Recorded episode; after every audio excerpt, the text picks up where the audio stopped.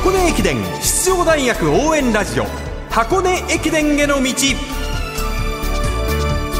出雲全日本そして箱根。学生三大駅伝すべてを実況中継する文化放送ではこの箱根駅伝への道でクライマックスの箱根駅伝に向けて奮闘するチームを応援紹介しています。ナビゲーターはもちろんこの方。こんばんは柏原隆二です。よろしくお願いいたします。よろしくお願いします。今日は柏原さんの母校東洋大学の特集です。はい東洋は前回の箱根駅伝感染症の影響などでベストメンバーからかけ離れた状態で戦わざるを得ませんでした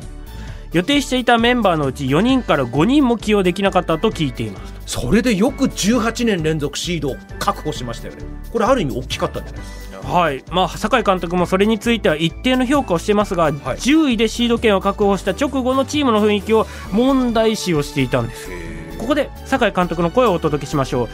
箱根駅伝99回大会直後のチームの雰囲気について語る酒井俊之監督です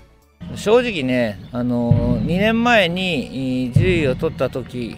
はですねあ10位を取ってしまったと11年連続3位以内12年にならなかったというところですごい失意があった10位だったんですが前回の10位は、まあ、シード権取れてよかったとあ私はそういう光景を見てあこれはちょっと目標がね目線が下がってしまっているんでこれは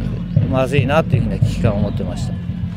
で年度が変わって、えーと、チームを、ま、立て直すというよりは元に戻すっていうそういう印象だったんですかね。やはり混乱もチーム状況ね、ちょっとマネジメントが崩れていたり、あのー、学年間のコミュニケーションが上級生はできていると思っても下級生にとってはあストレスのあるようなコミュニケーションがあったりそこの誤差をですねまずはこれを修正しなくちゃいけないなっていうことが実はありました。これは結構手間と一人一人面談をしたり、うん、すごく時間のかかる作業で、えー、新チーム立ち上げてじゃあ今年はこういうテーマでこういう目標でというよりはもう一回再建をするとそういうテーマの方が多かったですね。あの柏原さんから質問を預かっていて個人ではいいところもよく見かけられるんですけれども駅伝になるとそのちょっとまとまりがちょっと心配なんですけど、うん、その辺は監督どのように考えていらっしゃいますかっていう質問。そうですね。柏原らしいなと思うんですけどやっぱり彼たちがねいた時のチームっていうのはあのチームとしてチームの伝統を鉄コンをっていう認識が非常に強かったんですね。今はこういう時代とともに、まあ、個人を主としているんですが、まあ、それが目線が低い目線になっていて本番力がね発揮できてないところこだわるところがハードルが下がっているところというふうにつながっていると思います。ただまあ出雲駅伝ではだいぶメンバーも揃った形で手応えを得れた大会だったんじゃないかと思ったんですけど。まあ大きなねブレーキはないんですがあ稼ぐ区間もなかったのでやっぱり駅伝としてはあ評価はできませんねあのまだ全日本に比べれば出雲はまだ形にはなってましたけども全日本で14位という形でこれまで出場していた中では最低順位ですし私が駅伝を指揮してきた中でももうこういう最低順位というのはまずなかったですので、まあ、チームの現状としてあのこれをしっかり受け止めています。選手に対する伝える言葉っていうのもおそらく考えられたと思うんですけど。いやもうこれが現状だということです、うん、あのまあ一家なんとかなるという認識があまりにもそれずれてるよと、うん、そこをしっかりもう一度危機感を持って取るのか。このまま何も変えずに臨んで箱根駅伝でどういう結果になるのか、まあ、しっかりいかに考えてやってほしいと。あの強い東洋を取り戻すというテーマでね今シーズン始めたんですけどもこれでは低迷の幕開けだと、はい、そういう厳しい言い方しました。選手の反応はいかがですか、まあ、これからしっかり見ていきます、太鼓の音鳥のさえずりとにかく賑やかな小江戸ハーフマラソンの直後文化放送大津高之ディレクターが東洋大学酒井監督にお話を伺いました。こんなに語気を荒げてる酒井監督久々に聞いたなと思いました、うん、すごいこう今のままじゃダメなんだっていうのを率先してこう言ってるっていうのはすごくうんなんかこれからの箱根駅伝を一つそういう目線で見る必要性があるのかなと思いました、うん、OB として、はい、相当な危機感が現れてましたね。もちろんあの全日本僕らも見ておおこのままじゃやばいんじゃないって思った時もありましたし、はい、見て率直に思ったのはちょっと戦うっていうのをもう一回噛み砕いて選手個人個人考えなきゃいけないなってすごい思ったので、まあこっからのあと1ヶ月間どう変わるかっていうのは、まあ、1ヶ月だったら変わりますから人は。そうですか、うん、では強い東洋を取り戻すためのキーマンの声をお届けします、はい、10月の出雲駅伝で三大駅伝復帰を果たしたエース松山和樹選手4年生です松山選手は去年の夏、自転車で転倒した際、左足首の靭帯を損傷。そこから長く苦しい怪我との戦いが始まりましたが、ようやく明るい表情が戻ってきました。今シーズンの取り組みについて語る松山選手です。やはり、まあ、崩れてしまったフィジカルであったりフォームっていうのを、まあ、しっかり正すことから始めて、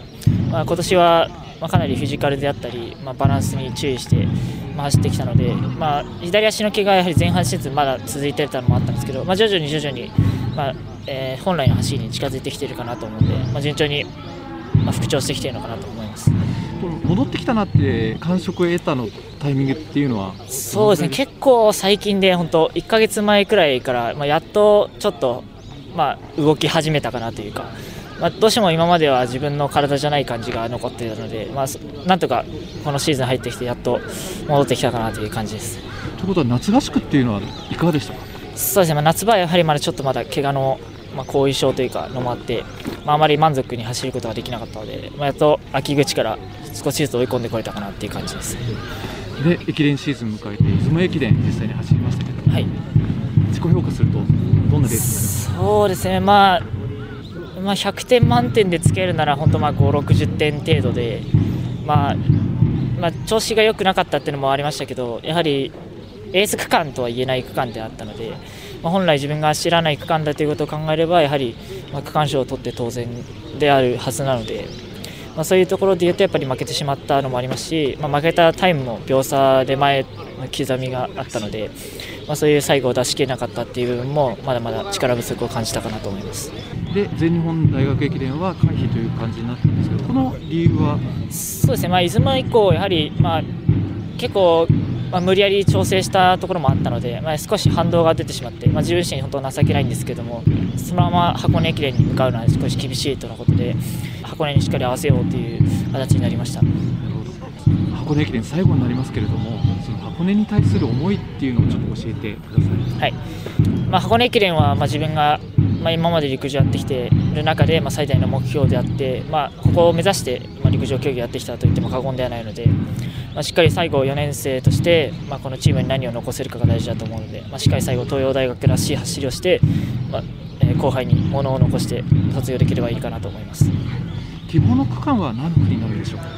そうですね。やはり、まあ、1、2年生の時に走らせていただいた2区が自分の中でやはり思い入れが強いので、まあ、しっかりそこは譲らずに、まあ、自分が走るんだという強い気持ちを持って臨みたいなと思います。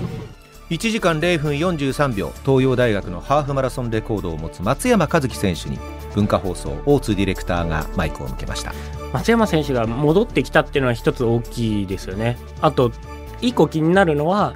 東洋大学らしい走りも大事なんですけど、はい。自分らしい走りしてほしい。もちろん鉄コンっていうのは攻めるとかそうやって泥臭いレースをさするっていうのが一つ、まあ、東洋大学らしさですけど、まあ、それもあるんだけどまずは自分らしい。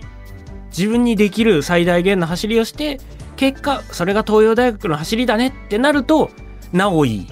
のでまずは自分の走りを徹底してこれはもう松山選手に限らずやってほしいなと思います。今夜東洋大学の特集をお届けしました。ナビゲーター柏原隆二さんでした。ありがとうございました。ありがとうございました